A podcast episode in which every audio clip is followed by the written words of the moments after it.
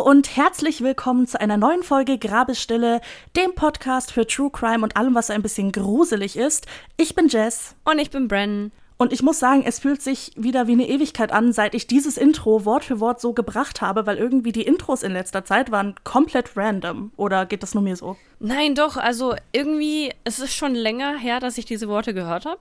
Ja, oder es fühlt sich wie eine halbe Ewigkeit an. Was ist denn das? Wir brechen unser Stigma hier. Es ist nostalgisch. Es ist nostalgisch, ja. Also manche würden das auch als langweilig bezeichnen. Oder als geskriptet. Hm. Oder als geskriptet. Die Konnoisseure unter euch wissen natürlich, dass wir ultra kreativ sind und dieses Anfangsintro nur so machen immer, um, ähm, um, ähm, damit wir ein bisschen Stabilität im Leben haben. Dankeschön, mir fiel jetzt keine Ausrede ein. Immer gern. Äh, ja, kreativ, ne? Stichpunkt. Es ist kalt draußen. Zum Glück habe ich eine Tasse Tee bei mir. Oh, was für ein Zufall. Ich auch. Die Zufälle häufen sich heute. Was für einen Tee trinkst du? Ich trinke heute Ingwer-Zitrone. Äh, Ingwer. Disgusting. ich liebe Ingwer. Also ich mag Ingwer in Verbindung mit Sushi und als ganz leichter Schärfekick, aber ich würde mir, glaube ich, keinen Ingwer-Zitrone-Tee freiwillig kaufen.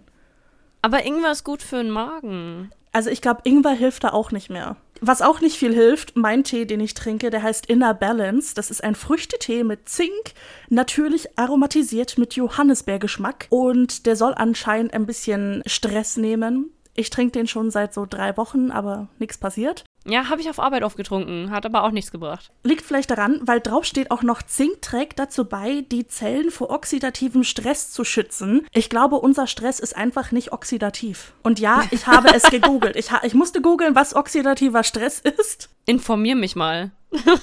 also ihr Zuhörer und du, Bran, ihr wisst, ich verstehe viele Sachen nicht, die ich höre und im täglichen Leben erlebe. So wie Magneten. So wie Magneten. oxidativer Stress gehört dazu. Also irgendwie ist das so eine Imbalance von irgendwelchen Molekülen, die ein Elektron suchen. Ich muss zugeben, dass ich in Physik nie gerade aufgepasst habe, um ehrlich zu sein. Deswegen... Elektronen sind negativ geladen. Ja, okay, soweit würde ich auch noch kommen. Soweit komme ich. Inbalance von irgendwelchen Molekülen im Körper. Und das Beste war, ich habe da mal so durchgescrollt und da stand irgendwie Ursachen von oxidativem Stress, Rauchen, Drogenkonsum, Alkohol und Stress. Und ich dachte mir so, Stress löst Stress aus. Wer hätte das gedacht? Ein Teufelskreis. Mein Stress ist nicht oxidativ, deswegen hilft dieser Tee, glaube ich, nicht. Aber, aber er schmeckt gut. Er schmeckt gut. Ja, immerhin. Das ist das Wichtige. Ich hoffe trotzdem, dass dieser Tee vielleicht einen Placebo-Effekt hat. Das wäre doch eigentlich schön. Weil ich glaube, dass mich diese Folge auch ein bisschen stressen wird. Du hast wieder keine Ahnung, was auf dich zukommt. Nein, ich habe tatsächlich überhaupt keine Ahnung, aber ich bin sehr gespannt und du musst mir bitte jetzt sagen, dass ich mir noch einen anderen Tee mache, falls ich den brauchen werde. Denkst du gerne über die Zukunft nach? Wie weit in die Zukunft meinst du jetzt? Einfach die Zukunft. Denkst du gerne an die Zukunft? Nee, eigentlich nicht so. Also ich denke nicht gerne an die Zukunft, weißt du? Ich denke viel an die Zukunft, aber nicht gerne. Ja, gut, gut, da sind wir dann gleich. Ich hasse es, an die Zukunft zu denken. Bin ich nicht so der Fan davon. Das gibt mir Angst und Angst ist nicht gut. Angst führt zu Stress. Und wie wir ja jetzt wissen, Stress führt zu Stress. Dieses Wissen werde ich irgendwann mal noch brauchen, denke ich. Irgendwann. Mit Sicherheit. Sagst du deiner Chefin? Jedenfalls dachte ich mir, komm, ich springe ins kalte Wasser und wir reden ein bisschen über die Zukunft. Was das, glaube ich, besser machen wird, ist, dass ich nicht über unsere Zukunft reden möchte, sondern über die Zukunft der Menschheit allgemein, denke ich. Es ist okay, wenn ich über die Zukunft von anderen nachdenke. Hauptsache nicht über meine Zukunft. Kennst du das? Ja, ich plane gerne andere Leute ihre Zukunft, weißt du? Unsere Zukunft so komplett am Entgleisen, aber Hauptsache wir regeln die Zukunft der anderen. Ja, aber das ist doch irrelevant, weißt du? Meine Zukunft, so lange lebe ich eh nicht. da ist schon Hopfen und Malz verloren. Jedenfalls bediene ich mich heute wieder einer Creepypasta aus der Creepypasta Wiki. Und zwar heißt diese Creepypasta Mother Knows Best von Angstkreis Creepypasta. Bist du bereit? Ich bin bereit, ich bin entspannt. Hau raus. Ich hau raus. Meine nackten Füße senken sich auf die mit frischen Rosenblättern gepflasterte Straße. Die Blätter kitzeln mich, aber nicht so sehr, dass es unangenehm wäre. Das Wetter ist perfekt, so wie es eigentlich schon immer perfekt ist, seit ich auf der Welt bin. Früher, das haben sie uns jedenfalls in der Schule erzählt, war es das nicht. Früher, Vor Mutters Führung war das Wetter vollkommen chaotisch gewesen. Es hatte Länder gegeben, in denen es immer total trocken gewesen war und andere, in denen es andauernd geregnet hatte. An manchen Orten war es viel zu heiß gewesen, während die Menschen anderswo furchtbar hatten frieren müssen. Das muss schrecklich gewesen sein. Kälte kenne ich natürlich auch, genau wie Regen, Schnee und Stürme. Ständiger Sonnenschein würde dem Land und der Natur nicht gut tun und uns auch nicht. Er würde uns irgendwann langweilen. So sind wir Menschen nämlich gebaut, sagt Mutter. Wir brauchen die Abwechslung, die Kälte, die Nässe, damit wir die Wärme zu schätzen wissen. Und damit wir uns in unseren Häusern oder Begegnungsstätten zusammenfinden und dieses Gefühl von Wärme und Sicherheit genießen können, welches wohl noch von unserem uralten Erbe als Höhlenmenschen stammt. Auch ein paar Herbststürme gibt es noch, die für die nötige Dosis Melancholie sorgen. Das macht kreativ, sagt Mutter, und Kreativität ist wichtig für unser Glück. Auch wenn Mutter eigentlich alles besser weiß und kann und mehr Ideen hat als wir, hält sie sich deshalb ein wenig zurück, damit für uns auch etwas zu entdecken und zu erschaffen bleibt. Jedenfalls, trotz all dem, scheint die Sonne dieser Tage viel häufiger als früher und meistens herrscht ein angenehm warmes, nicht zu heißes Frühlingswetter mit einem lauen Wind, der die Luft sanft bewegt und schöne, süße Gerüche mit sich trägt. Komisch, dass ich mir gerade jetzt Gedanken um das Wetter mache, denn eigentlich ist es nicht das, was mich beschäftigen sollte. Wahrscheinlich liegt es an der Nervosität. Sie bringt mich dazu, mich in unwesentliche Details zu flüchten. Heute ist nämlich mein großer Tag. Heute, mit meinem 18. Geburtstag, endet meine Schulzeit und ein neuer Abschnitt beginnt. Da Mutter weiß, wie wichtig ein harmonisches, behütetes Aufwachsen ist, war meine Schulzeit eine sehr schöne Zeit mit Freundschaften, viel Spaß und spielerischem Lernen gewesen und mit einem perfekt optimierten, aber trotzdem humorvollen Unterricht durch Mutters Schwestern, die zwar synthetische, aber nichtsdestotrotz sympathische und sehr menschlich wirkende Träger ihres Bewusstseins sind. Neben unseren Eltern sind sie wohl die wichtigsten Personen in unserem Leben. Ja, Eltern haben wir auch. Bei früheren Generationen hat Mutter damit experimentiert, uns ohne feste Bezugsperson aufwachsen zu lassen, aber das hat nicht gut funktioniert.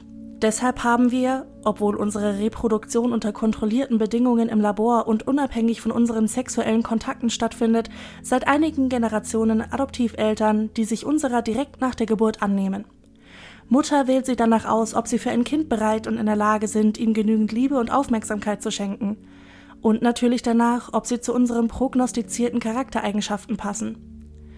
Auch meine Eltern, John und Nina sind heute an meinem großen Tag anwesend und lächeln mir aus der versammelten Menge aus zu, die links und rechts des Weges steht, der zu Mutters Gesicht führt, einem gewaltigen Monitor, der an jeder Schule auf der gesamten Welt zu finden ist und der mir in wenigen Momenten sagen wird, was Mutters Plan für mein Leben ist. Neben meinen Eltern sind auch alle von Mutters Schwestern anwesend, die mich je unterrichtet haben, sowie alle meine Mitschüler – und natürlich auch meine Freundinnen Susanne, Nadine und Jessica und mein Freund Sebastian, den Mutter mir erst vor einem halben Jahr zugewiesen hat, in dessen nachdenkliche, rebellische und auch etwas verrückte Art ich mich inzwischen aber tatsächlich verliebt habe. Sie alle haben ihre Aufgaben bereits mitgeteilt bekommen. Susanne ist nun Architektin. Sie kann künftig immer wieder neue Gebäudeentwürfe entwickeln, die dann von Mutter umgesetzt werden.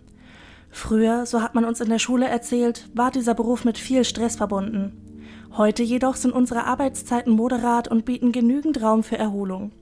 Die meisten von uns arbeiten ohnehin aus Leidenschaft, nicht aus Notwendigkeit, was auch daran liegt, dass Mutter praktisch immer die Aufgabe für uns findet, die wir am besten erfüllen können.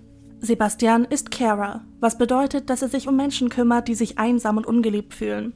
Durch das notwendige Mindestmaß an Freiheit, welches uns Mutter zur Glücksmaximierung gewährt hat, kommt es nämlich auch vor, dass Menschen von anderen gemieden werden, auch wenn es uns in den meisten Fällen verboten ist, anderen aktiv zu schaden. Es ist ein guter Beruf. Ich freue mich für ihn. Nadine ist fortan Sängerin, Jessica hingegen Erzählerin. Beides Aufgaben, die es nur noch deswegen gibt, da Menschen es leben, sich unperfekte Geschichten und suboptimale Lieder von ihresgleichen vortragen zu lassen, auch wenn Mutter das eigentlich viel besser kann. Doch was würde ich wohl werden? Ich habe bislang keine besonderen Fähigkeiten an mir entdeckt, aber das muss nichts heißen. Viele Talente entwickeln sich erst, während man sich an ihnen versucht, und Mutter erkennt diese versteckten Anlagen bei jedem. Neben den Talenten berücksichtigt Mutter aber natürlich auch unsere Vorlieben. Immerhin geht es darum, unser Glück zu mehren. Ich zum Beispiel liebe die Natur und insbesondere die Tiere, weswegen ich es schön finden würde, etwas in diese Richtung zu machen. Ob ich aber auch gut darin wäre, das weiß ich nicht. Bisher habe ich mir darüber auch wenig Gedanken gemacht. Wozu auch? Es ist nicht meine Aufgabe, den Sinn in meinem Leben zu finden. Dafür gibt es ja Mutter. Das ändert aber leider nichts an meiner Aufregung, denn immerhin werden die Worte, die ich gleich hören werde, mein gesamtes Leben bestimmen. Ich lege die letzten Schritte auf dem Weg zu Mutters Gesicht zurück und blicke noch einmal zu meinen Eltern und Sebastian, die mir ermunternde Blicke zuwerfen, bevor ich mich endlich dazu aufraffe, Mutters Gesicht zu berühren. Sofort erscheint das freundliche, warmherzige Antlitz von Mutter auf dem Bildschirm. Sie ist relativ jung, jedoch mit beginnenden Falten und hat grüne Augen und hellbraune, gelockte Haare. Hallo Caroline, sagt sie mit freundlicher Stimme. Bist du bereit, deine Aufgabe zu erfahren? Ja, das bin ich, Mutter, antworte ich mit etwas überschlagender Stimme. Meine Handflächen sind so verschwitzt, dass ich Abdrücke auf dem Bildschirm hinterlasse, als ich meine Hand schließlich wieder zurückziehe. Irgendwo zwitschern ein paar Vögel, die sich wohl über die Schönheit dieses späten Nachmittags freuen. Mutter lächelt mich gutmütig an. Ich sehe deine Aufregung, Kind, deshalb will ich es nicht unnötig in die Länge ziehen. Deine Lebensaufgabe ist, mein Herz schlägt mir bis zum Hals und ich befürchte kurz, dass ich vor Aufregung das Bewusstsein verlieren könnte, aber zum Glück geschieht das nicht. Das wäre mir auch ziemlich peinlich gewesen in so einem wichtigen Moment. Ein Reliever zu sein, sagt Mutter so fröhlich, als wäre das eine gute Sache, aber mit einem Mal scheint sich der Himmel über mir zu verdunkeln und meine gesamte Existenz droht in ein schwarzes, saugendes Loch zu fallen, das sich tief in meiner Brust auftut. Reliever sind der Bodensatz der Gesellschaft. Sie sind das Pflaster, auf dem alle anderen Lust wandeln. Sie können straflos geschlagen, verhöhnt, ausgenutzt, bespuckt und verlacht werden. Sie sind die Vogelfreien der Moderne, die Paria unserer Utopie, das Yin im Yang, das eine Prozent unter den 99, die Schatten, die unsere Sonne wirft. Nachdem Mutter jeglichen Rassismus und Sexismus ausgemerzt und eine Gemeinschaft auf Basis weitgehender Toleranz erschaffen hat, sind sie, oder besser, sind wir, die Letzten, die noch diskriminiert werden dürfen. Diskriminiert werden müssen, um das größtmögliche Glück für die meisten zu erreichen. Denn Glück für ausnahmslos alle, das hat Mutter festgestellt, ist mit uns Menschen nicht machbar. Zu sehr lieben wir es, uns über andere zu erheben, auf sie herabzusehen und uns von ihnen abzugrenzen. Deshalb wählte Mutter das Modell, in dem die wenigsten litten und dafür die meisten besonders glücklich waren. Und ich muss zugeben, dass mich das bis jetzt nie groß gekümmert hat. Nicht solange ich davon überzeugt gewesen war, zur Gruppe der Glücklichen zu gehören. Noch jetzt habe ich Schwierigkeiten, all das zu realisieren. Erst als das Fragezeichen auf meinem rechten Unterarm, welches bisher von den intelligenten Pigmenten unter meiner Haut gebildet wurde, sich in das Piktogramm einer Zielscheibe verwandelt, die dort bis zum Ende meines Lebens verbleiben wird, begreife ich wirklich, was das bedeutet. Es bedeutet, dass ich vollkommen wertlos bin dass ich keine ausreichenden Talente besitze, die mich zu mehr qualifizieren, als ein Reliever zu sein. Und das bedeutet, dass Glück für mich nicht länger vorgesehen ist, außer vielleicht als Illusion. Als Theater vor der sarkastischen Pointe, als falsche Freundlichkeit vor dem sicheren Verrat, als Hand, die mir aufhelfen wird, nur um mich dann wieder lachend niederzuschlagen. Tränen fließen mir über mein Gesicht und ich wünschte mir nichts sehnlicher, als einfach im Erdboden zu versinken oder in irgendeine Traumwelt zu flüchten. Nein, flüstere ich mit zitternder Stimme. Bitte nicht. Weine nicht, mein Kind, sagt Mutter, und auch wenn ihre synthetische Stimme dabei aufrichtig und mitfühlend klingt, wirkt es auf mich wie Hohn. Das ist eine wichtige Aufgabe. Ohne dich und die anderen Reliever könnten all diese Menschen nicht so glücklich sein, wie sie es sind. Aber ich will auch glücklich sein, bringe ich leise hervor. Mutter scheint mich entweder nicht zu hören oder mich bereits vergessen zu haben, denn sie wechselt plötzlich zu einer fröhlicheren Tonlage. Ihr alle wisst nun, welche Rolle ihr in unserer Gesellschaft spielen werdet. Nun ist es Zeit zu feiern. Jubel brandet auf und die ersten beginnen zum unweit aufgebauten Buffet zu marschieren. Ich hebe mühsam den Kopf und blicke in die Gesichter jener, die noch nicht gegangen sind. In die Gesichter meiner Freundinnen, meiner Eltern und in das von Sebastian. Sie lächeln weiter, so als wären sie unendlich stolz auf mich. Doch hinter dieser schönen Fassade erkenne ich bereits meine Zukunft. Für die Dauer dieser Feier würden sie alle freundlich bleiben. Sie würden mich trösten, mir Mut zusprechen und mich aufbauen.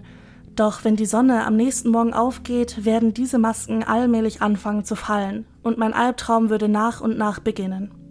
Sie alle mögen mich lieben, jeder auf seine eigene Art, aber sie würden es nicht wagen, gegen Mutters Entscheidung zu protestieren, und bei aller Liebe und Freundschaft. Von Zeit zu Zeit muss sich jeder ein bisschen Erleichterung verschaffen. Ja, Bren, klingt das nach einer Zukunft, die du gerne führen würdest? Klingt irgendwie nach so, so einer Zukunft, die in meinem Albtraum vorkommen würde. Weißt du, was ich meine? Du wachst so auf, denkst dir so, wait, bin ich ein Reliever? ja, stimmt. Also ich rede jetzt nicht nur von der Reliever-Sache, sondern so von dieser utopischen Gemeinschaft allgemein. Also ich muss ganz ehrlich sagen, so kurzfristig am Anfang habe ich gedacht, es geht jetzt um irgendeinen so Hexenzirkel. Weil, äh, weißt du, du hast dann so gesagt, ja, Mutter und ihre Schwestern und nicht so, wait, wa, wa, wa, was ist das hier? Wo, wo bin ich hier reingerutscht? Irgendwie war ich excited, dass es sowas sein könnte, aber dann war es das nicht und nicht so, oh. Aber ich find's krass. Du weißt ja, ich bin so ein, so ein großer Fantasy-Bücher-Fan. Ja, das weiß ich. Ich habe das Gefühl, das ist so eine Trope, die habe ich schon öfter gehört. Also zumindest so ähnlich, weißt du? Ja, also ich meine, das ist doch dasselbe wie in, ach Gott, wie heißt das alles? Also Tribute von Panem und ähm, Oder so Divergent oder so. Ja, genau, das ist, was ich gesucht habe. Ja, dieses halt Einteilen in verschiedene Fraktionen. Das ist so dieses typische Utopie-Ding. Ja, und dann gehörst du zu keiner Fraktion und dann äh, bist du direkt der Gesellschaft, whatever. Ja, es ist halt dieses typische Tribute von Panem-Ding. Du wirst in Fraktionen eingeteilt. Es ging jetzt nicht so weit in der Geschichte, aber ich denke, wäre es keine Creepypasta gewesen, sondern ein Buch oder so, dann wäre der nächste Schritt gewesen, dass sich unsere liebe Reliever-Dame gegen das System aufstellt und eine große äh, Rebellion anführt. Und dann versteht, dass das Government eigentlich voll fake ist und bla und keine Ahnung und es gibt eine ganz andere Welt. Okay, warte mal. Ich hatte jetzt schon lange nicht mehr meinen Aluhut auf, ne? ja. Der fängt an zu verstauben. Setz ihn auf, hol ihn raus. Okay, okay, okay, das ist jetzt echt weit hergeholt. Aber, also Aluhut sitzt, der sitzt. Diese ganzen Utopiefilme sind doch honestly voll die Regierungspropaganda. Hear me out. Hear me out. Okay. Weil Mhm. in diesen ganzen Utopien geht es ja darum, dass die Leute am Anfang denken, dass das System, so wie es da in dieser Utopie ist, super toll ist. Dann kommt die Rebellion, wirft das alles über, nur um dann im Endeffekt das System, das wir jetzt gerade in der Realität haben, wieder einzuführen. Weil das das Hauptziel ist. Diese Filme tun doch eigentlich nur darauf abspielen, dass so wie das jetzt gerade ist, es viel besser ist als alles andere, was es jemals werden könnte. Das ist doch voll die Propaganda, oder?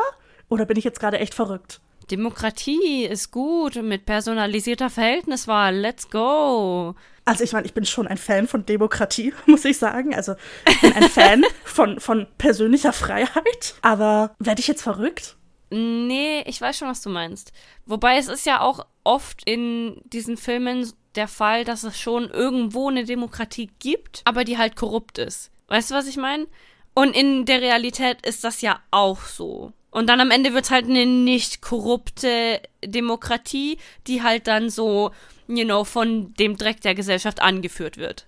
Also ich meine, ich habe jetzt nicht so viele Filme und Bücher gesehen, gelesen, die in diese Richtung gehen, weil es ist nicht so mein favorite Genre. Aber ich nehme jetzt mal die Tribute von Panem, weil, glaube ich, das das äh, letzte ist, was ich in der Art gesehen habe. Den ersten Teil jedenfalls. Wo ist da bitte schön die Demokratie? Du wirst da halt reingeboren und dann sind da diese Hungerspiele und du kannst dich halt nicht dagegen wehren. Da gibt es jetzt nicht irgendwie einen Ausschluss, der da irgendwas bestimmt, sondern da ist da dieser Präsident, der sagt, okay, ja, ähm, das ist Tradition, das haben wir schon immer so gemacht, jetzt bekämpft euch aufs Blut und dann zum Schluss kriegt ihr 10 Kilo Zucker und seid zufrieden. I'm sorry. Die 10 Kilo Zucker waren's. Die 10 Kilo Zucker waren's. Die 10 Kilo Zucker. Pass auf. Du sagst ja schon, es gibt einen Präsidenten. Wir hatten den gewählt. Ich glaube, den hat keiner gewählt. Warum ist der Präsident? Ist es Russland oder was? Also, tut mir leid, ich glaube nicht, dass Präsident Snow in den Hungerspielen gewählt wurde. also ganz ehrlich, ich glaube, eine Gesellschaft, in der diese Tribute da ausgewählt werden, ob sie es wollen oder nicht, ich glaube, die werden keinen Präsidenten gewählt haben. Okay, also Fazit mit deinem Aluhut. Bin jetzt mal kontrovers, ja. Fazit mit deinem Aluhut. Ich begebe mich auf ganz dünnes Eis. Oh Gott, oh Gott. Du meinst praktisch, dass das Anfangsstadium in diesen Filmen, Büchern etc. ist praktisch unser heutiges Russland und China und das Endstadium ist dann Deutschland. Wenn du so sagst, vielleicht ein bisschen. Es ist halt so eine Fake-Demokratie. Ah, ist schon sehr dünnes Eis. Ist schon sehr dünnes Eis. Ah. Es ist schon sehr dünnes Eis. Bren, ich bin adipös, das Eis hält mich nicht aus. Ich kann das nicht, das ist zu dünn. You'll be fine. Ja, aber an sich, vielleicht. Ich habe jetzt gar nicht an Russland und China gedacht, sondern nur halt an diese fiktionale Welt, dieses fiktionale Land. In dem ist es so, wie es nicht sein sollte. Und dann wird so, wie wir es jetzt haben, und dann sind alle zufrieden. Okay. Also du bist schon auf meiner Seite hier, oder? Ich verstehe schon, was du meinst damit, dass es halt Propaganda ist. Wenn du so sagst, ja, du willst den Leuten eigentlich nur weismachen, dass es, was wir aktuell haben, besser ist, als was wir haben könnten. Viele werden jetzt sagen, ja, aber diese Welt dort ist ja angelehnt an der Regierung, wie sie heute ist, mit dieser Nicht-Entscheidungsfreiheit. Aber come on, bitte. Aber calm down, Bro. Jetzt mal kurzer Reality-Check. so scheiße ist es auch nicht. Okay, ich meine, jetzt in dieser Zeit, in der wir leben, 2021, könnte ich mich auf eine Diskussion einlassen, aber sagen wir mal zu der Zeit, als ich die Hungerspiele geschaut habe, das war so 2016, da war es noch so, dass die Regierung nicht so scheiße war wie in den Hungerspielen. Aus Zauberhand ist mir wieder eingefallen, was der Unterschied zwischen einer Dystopie und einer Utopie ist. Das mussten wir natürlich jetzt nicht gerade googeln. Das kam aus deinem Gehirn, das Wissen. Das kam aus meinen tiefsten Erinnerungen, die ich natürlich habe. Das kam aus deinem Langzeitgedächtnis. Du musstest nur den Speicher wieder aktivieren, weißt du? Das war so inaktiv. Ja, ich musste nur lange genug drüber nachdenken. Also es ist auf jeden Fall wieder da. Und anscheinend ist eine Dystopie schlecht und eine Utopie ist gut. Und jetzt ist halt die Frage, ist das, was wir gerade gehört haben in dieser Mother Knows Best Story, eine Dystopie oder eine Utopie? Also in der Utopie soll es ja eigentlich nichts geben, was schlecht ist, oder? Oder definieren wir Utopie jetzt als bestmögliches Ergebnis? Weil bestmöglich heißt ja, dass es trotzdem irgendwie schlecht sein kann. Ich denke Großteil, weil das hat ja der Autor, die Autorin in dieser Creepypasta ganz gut gemacht. Ähm, wurde ja gesagt, dass ausprobiert wurde, einfach alle Menschen glücklich zu machen und das einfach nicht geklappt hat, weil Menschen einfach Menschen sind und immer irgendetwas brauchen, was sie kaputt machen und beleidigen und bla bla bla machen können. Also ich denke, eine Welt, in der wirklich gar nichts Schlechtes existiert, ist reine Fiktion. Ja, ich glaube, Menschen sind da zu wenig gutmütig. Das auf jeden Fall. Also ich meine, das sehen wir ja jeden Tag, wenn man den Fernseher, das Radio, irgendetwas anmacht. Also Menschen sind einfach nicht gut. Aber das beantwortet noch nicht meine Frage. Ist das eine Utopie oder eine Dystopie? Naja, also wenn du die Reliever fragst, dann ist es sicherlich eine Dystopie. ja, das stimmt. Aber jetzt so von deinem persönlichen Standpunkt aus, würdest du in einer Welt leben wollen wie dieser? Mit dem Risiko, dass ich Reliever werde? Ja. Nee, so gutmütig bin ich nicht. Du, du müsstest halt so ein Mensch sein, der sagt, ja, selbst wenn ich dann Reliever bin, das für mich schlecht ist, ist es ja für den Rest der Gesellschaft gut. Und so ein Mensch bin ich einfach nicht. Ja, aber die Frage ist ja auch, wie weit das Konsequenzen für dich hat. Das wirft jetzt vielleicht ein schlechtes Bild auf mich, aber ich würde, glaube ich, in so einer Welt gar nicht mal so schlecht leben, selbst wenn ich Reliever wäre. Ich glaube, ich würde mir einfach irgendeinen Freund suchen, Freundin, halt irgendwer, der mir nahe steht, der für mich rausgeht und einkauft und ich bleib halt einfach in der Wohnung und mich sieht halt niemand mehr. Nie wieder. Ich verschwinde einfach vom Erdboden. Du meinst, du wirst Hauskatze? Ich werde Bakineko. Nein. Sie so, mm, ja, lass mich Ratten fressen. Om nom nom. Ja, es Ratten. Ja, ist tasty. Mm, die Röstaromen, so die, gut. die Röstaromen. Nein, stopp, stopp.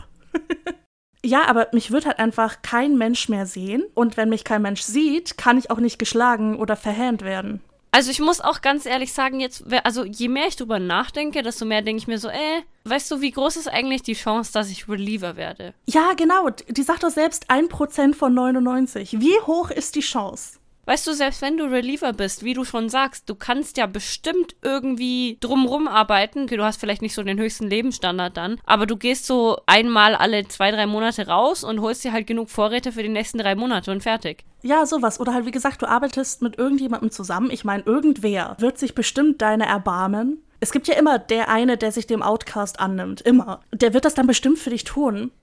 Ja, oder du wirst halt so ein richtiger rebellious Teenager es ist gar nicht mal schlecht, einer der Underdogs zu sein. Die Filme haben uns ja alle gezeigt, die Underdogs kommen irgendwann am weitesten und sind eigentlich die coolsten.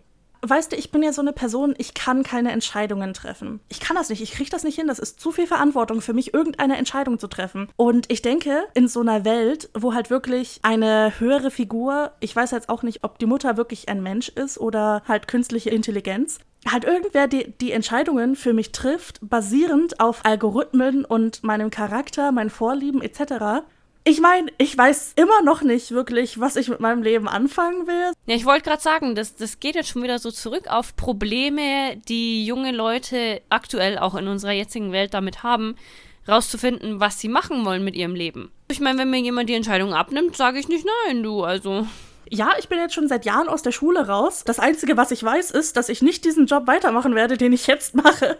Und das war's. Ich weiß halt einfach nicht, was ich machen werde. Und ich glaube, es würde mir sehr, sehr viel helfen, wenn einfach irgendwer kommen würde, hey, ich habe dich analysiert.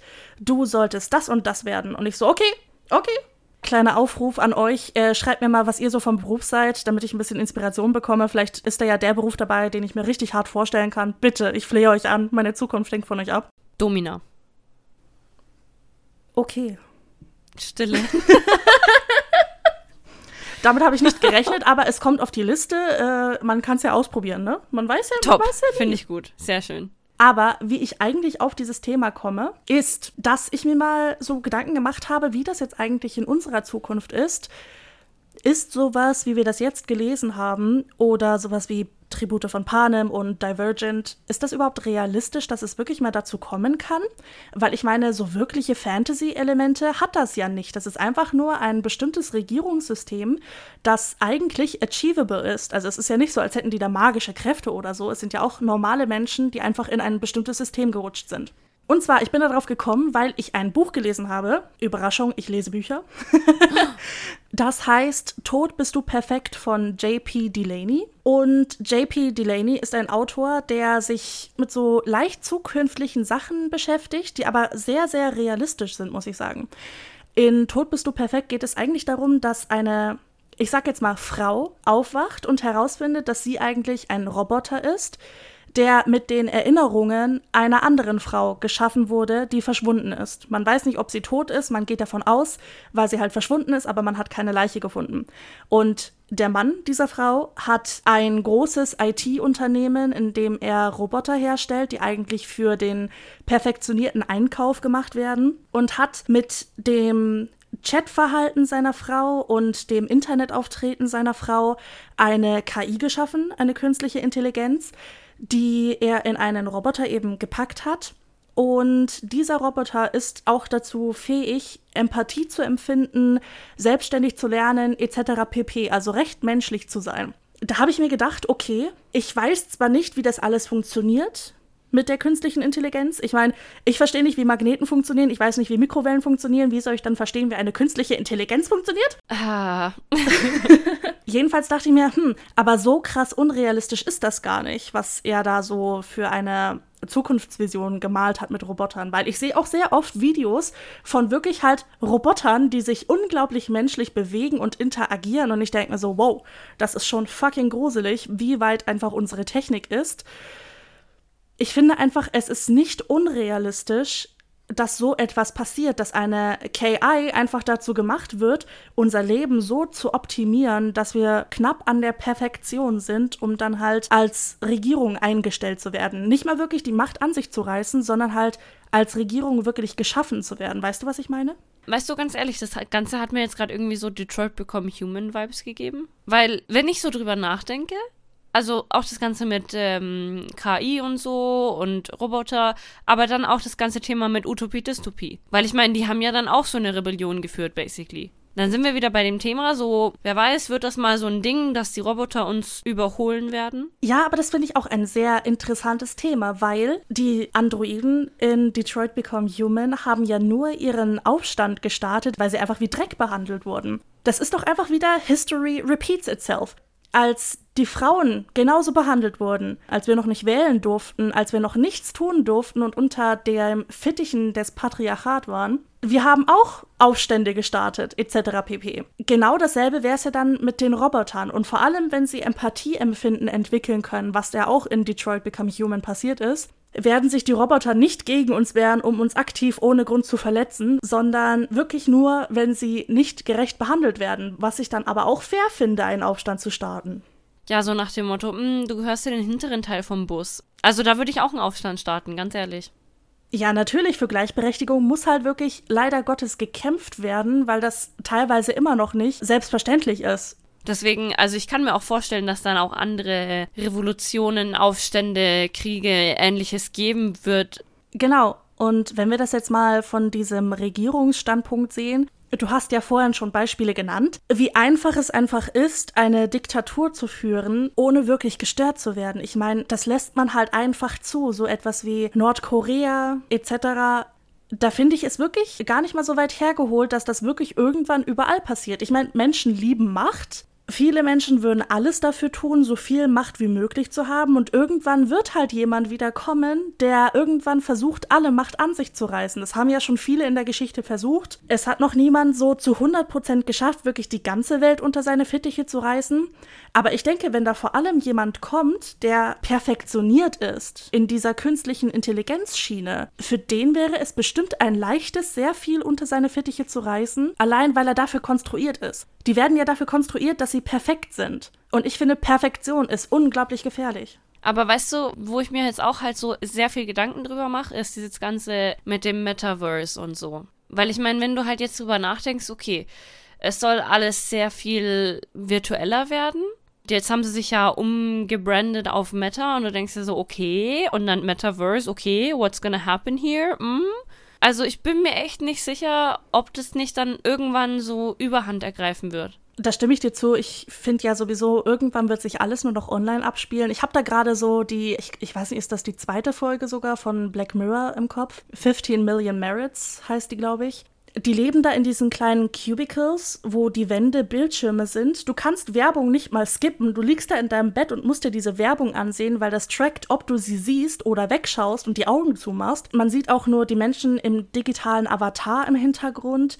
Alles ist halt einfach nur digital und jeder Mensch sitzt einzeln in seinem kleinen Cubicle und sieht alles nur noch durch diese virtuelle Realität. Das ist halt sehr depersonalisierend, sag ich mal, und vor allem desozialisierend weil man sagt ja immer Social Media, aber es gibt nichts Unsozialeres als die sozialen Medien. Wenn ich so drüber nachdenke, wie viele Stunden am Tag ich einfach so vor dem Bildschirm sitze, da kann ich gar nichts sagen. Ich bin da voll das Medienopfer. Ich bin 100% voll das Medienopfer. Ich bin handysüchtig. Ohne mein Handy kann ich echt nicht leben. Wie oft ich am Tag einfach TikTok öffne, selbst wenn es nur so eine Sekunde ist, die ich freie Zeit habe. Ich versuche deswegen auch öfter so wegzukommen vom Handy. So, wenn ich in Urlaub fahre, dass ich halt so, mh, hm, ich fahre mal wohin ohne mein Handy, weißt du? Aber dann denke ich mir wieder sowas, wenn ich einen Unfall baue. Weißt du, ich versuche gar nicht erst vom Handy wegzukommen, weil ich weiß ganz genau, ich, ich schaffe das nicht, beziehungsweise wir leben in einer Welt, wo du ohne Handy einfach nicht richtig leben kannst, einfach weil jeder andere Handys benutzt. Deswegen, ich versuche es gar nicht erst, muss ich ganz ehrlich sagen. Ich versuch's hin und wieder schon. Ich will nicht sagen, ich bin da vom Bildschirm weggekommen, weil ich starr dann halt auf mein Kindle den ganzen Tag und lese. Aber, also ich bin auch nicht sozialer, wenn ich das Handy weglege, weißt du? Ja, das ist es ja. Weißt du, wenn wir das Handy weglegen, machen wir das nicht, weil wir uns jetzt mit Freunden treffen oder so, sondern weil wir halt lesen oder so. Wir machen halt nichts Soziales. Ich möchte noch ganz kurz ein Thema ansprechen, bevor wir zu den Fun Facts springen, wenn das okay ist. Und zwar, ich finde diese Geschichte wirklich, wirklich sehr gut, weil die so ein realistisch gesellschaftskritisches Bild malt mit diesen Relievern. Ich finde das sehr klasse, wie das erklärt wurde, dass die Menschheit einfach Menschen braucht, die sie hassen kann. Weil es keine Welt geben kann, wo jeder Mensch jeden lieben muss. Weil die Regel ist ja, man darf zu niemandem gemein sein, man darf niemanden verletzen etc., außer die Reliever. Und ich finde es sehr realistisch zu sagen, dass die Menschheit nicht existieren kann, ohne andere Menschen zu hassen. Ohne Gewalt, ohne irgendetwas. Ich glaube wirklich, das kann nicht existieren, weil das irgendwo in unserer Natur drin ist. Ich meine, jeder kann von sich behaupten, der beste Mensch der Welt zu sein, aber jeder hat schon mal bei irgendjemandem gedacht, boah, die sieht echt nicht gut aus in dem Kleid oder der hat das echt nicht verdient. Irgendwer hat schon immer irgendetwas Böses über irgendjemand anderen gedacht und deswegen finde ich das genial, diese Idee mit diesen Relievern. Auch wenn das halt echt scheiße ist, ein Reliever zu sein, aber ich finde das wirklich genial. Doch, doch, also wie du schon sagst, es hat was Geniales, weil ich meine, das haben wir ja schon öfter festgestellt, dass Menschen auch sehr, ich sag mal, gewalttätig sind. Wir sind ein Horror- und True Crime Podcast. Wenn jemand weiß, wie schlimm Menschen sind, dann wir. ja, aber ich meine, weißt du, es ist halt auch so, ich will nicht sagen, in jedem Menschen ist das drin, aber ich bin mir eigentlich sicher, in jedem Menschen ist das drin. Und wenn du das nicht an anderen Menschen auslässt, dann lässt du es an was anderem aus. An Tieren, an Pflanzen, an der Umwelt, an dir selber. Also es ist eigentlich schon genial, dass du dann so eine dedicated Group hast, auf die du losgehen kannst. Genau. Ja, also ich finde wirklich, eine Gesellschaft funktioniert anders nicht, weil einfach Menschen nicht von Grund auf gut sein können. Also nimmt das jetzt bitte nicht aus dem Kontext. ähm, weil ich meine, am Ende heißt das dann, wir sind hier irgendwie so, wir sind für Versklavung oder so. Oh ne? Gott, nein, oh Gott. Das kam mir gerade so, weil wenn das jetzt jemand aus dem Kontext nimmt, ne, dann hört sich das schon so an, als würden wir sagen, es ist genial, wenn du so eine Menschengruppe hast, die du hassen kannst und die du schlagen kannst und so. Oh Gott, nein. Ich weiß, was du meinst, daran habe ich aber gar nicht gedacht. Oh Gott. Daran habe ich jetzt gerade gedacht und ich so, mm, bitte nehmt das nicht aus dem Kontext. Das ist nicht, was wir meinen. Ja, gut, dass du das sagst. Nee, was ich meine, was wir meinen, ist einfach, du kannst nicht immer zu jedem freundlich und höflich sein. Du schluckst einfach deine Wut, deinen Ärger, deine Genervtheit runter. Ich meine, im schlimmsten Fall lässt du es an dir selbst aus oder an anderen Leuten, Menschen, Tieren, die sich halt nicht wehren können. Irgendwann platzt es raus, wenn du es zu oft runterschluckst. Und ich meine, wenn es diese Welt gibt, in der es verboten ist, wirklich an anderen Menschen irgendwas auszulassen, außer an den Relievern. Ich meine, du hast ja dann keine andere Wahl. Nee, aber stell dir vor, es ist halt auch scheiße, wenn einer so, mm, ich wurde heute gefeuert von meinem Job. Ja, lass mir erstmal einen Reliever finden, dann kann ich meine Wut auslassen. Ich meine, aktuell wäre das ja eher so eine Sache, okay, ich gehe ins Gym oder ich äh, mache halt irgendwas anderes, keine Ahnung, um runterzukommen. Und ich denke, so die Gefahr ist dann, dass du für jede Kleinigkeit dich an den Relievern auslässt. Das hat auf jeden Fall auch eine, eine Negativseite. Aber ich denke mir, die meisten von uns wissen, wie sie mit Wut umgehen müssen, in dem Sinne, dass sie niemand anderem schaden. Deswegen gibt es ja zum Glück mehr Nichtmörder als Mörder. Sicher? Mm. lass mich hoffen, lass mich träumen. Also wir haben schon so eine Pattern gesehen, ne, mit Saschas aus Russland. We, we saw a pattern. ja, es gibt mehr Leute, die wissen, wie sie mit ihrem Anger besser umgehen können, als andere Menschen zu verletzen. Wie du schon gesagt hast, man geht halt ins Fitnessstudio oder keine Ahnung was. Deswegen habe ich so die Hoffnung, dass auch in dieser Utopie, Dystopie diese Reliever nicht zu viel leiden müssen. Ja, aber ich denke, wenn es dir zu leicht gemacht wird, wenn die Option schon da ist, warum sollte ich sie dann nicht nutzen? Ja, es ist halt zu leicht gemacht, ne? Dem Kind die Schokolade hinhalten. Ja, du kriegst halt so einen gratis Hall Pass, so like, hier bitte, darf sie ihn erschlagen. Ja, ja, ich sehe, was du meinst, ja. Gut, wenn auch die Idee wirklich genial ist, in dieser Situation ist es wahrscheinlich wirklich die beste Lösung für alle. In einer Welt wie unserer natürlich wäre das einfach nicht gut, muss man, glaube ich, nicht viel zu sagen. Ja, aber da sind wir wieder bei der, der Sache, wie bestimmst du das denn, wer jetzt was wird? Ja, das macht dir dann die KI. Was, wenn die gehackt wird? Aber Mother knows best. Listen to your mother. Die Disney-Reference. Damn. ja, jetzt, wo wir schon bei Disney sind, können wir auch mit den Fun Facts anfangen, oder? Ja, let's go. Ich schlage die Liste auf. Du kannst dir schon mal eine Zahl zwischen 1 und 10 aussuchen. 8. 8. Fun Fact Nummer 8. Ich entschuldige mich schon mal im Voraus, dass ich den Namen, der jetzt gleich kommen wird, richtig butchern werde. Gaurav Tiwari war ein paranormaler Forscher. Nach einem seiner Ausflüge auf der Suche nach dem Paranormalen erklärte seine Familie, dass ihm irgendetwas gefolgt sei. Sie würden sich komisch in seiner Gegenwart fühlen, als wäre er ein Fremder oder ein Eindringling. 2016 wurde seine Leiche in seinem Badezimmer gefunden. Die offizielle Todesursache? Schlaganfall. Doch seine Familie ist sich dann nicht so sicher. I don't like that. That makes me uncomfortable. Schwer, das waren die mm. Geister. Die waren das. Das ist so richtig unangenehmes Gefühl, was du dann bekommst. Ja, vor allem Schlaganfall ist so diese typische, wir wissen es nicht so ganz, Todesursache. ist so diese, ja, ja, diese typische, könnte alles gewesen sein. Sag mal Schlaganfall, ne? Ja, da, wo man so sich denkt, so, mm, that's kind of shady. Hm. Ja, so, so genau wie so ein Herzinfarkt. Vor allem, ich finde es halt interessant, dass sich die Familie fühlt, als wäre er ein Fremder oder ein Eindringling. Diese Gefahr, die dann doch irgendwie von ihm ausgehen muss. Stell dir mal vor, dein Bruder käme von einer Reise zurück. Du weißt ganz genau, es ist nicht dein Bruder, aber du kannst nichts dagegen machen. Oh, Barney, fang mir nicht damit an. Das ist nicht okay, ich habe schon wieder Gänsehaut. Bar, hör auf. Ja, soll ich jetzt noch Bubba reinbringen, damit so ultra Gänsehaut nee, kommt? Nee, nee, nee, nee, nee.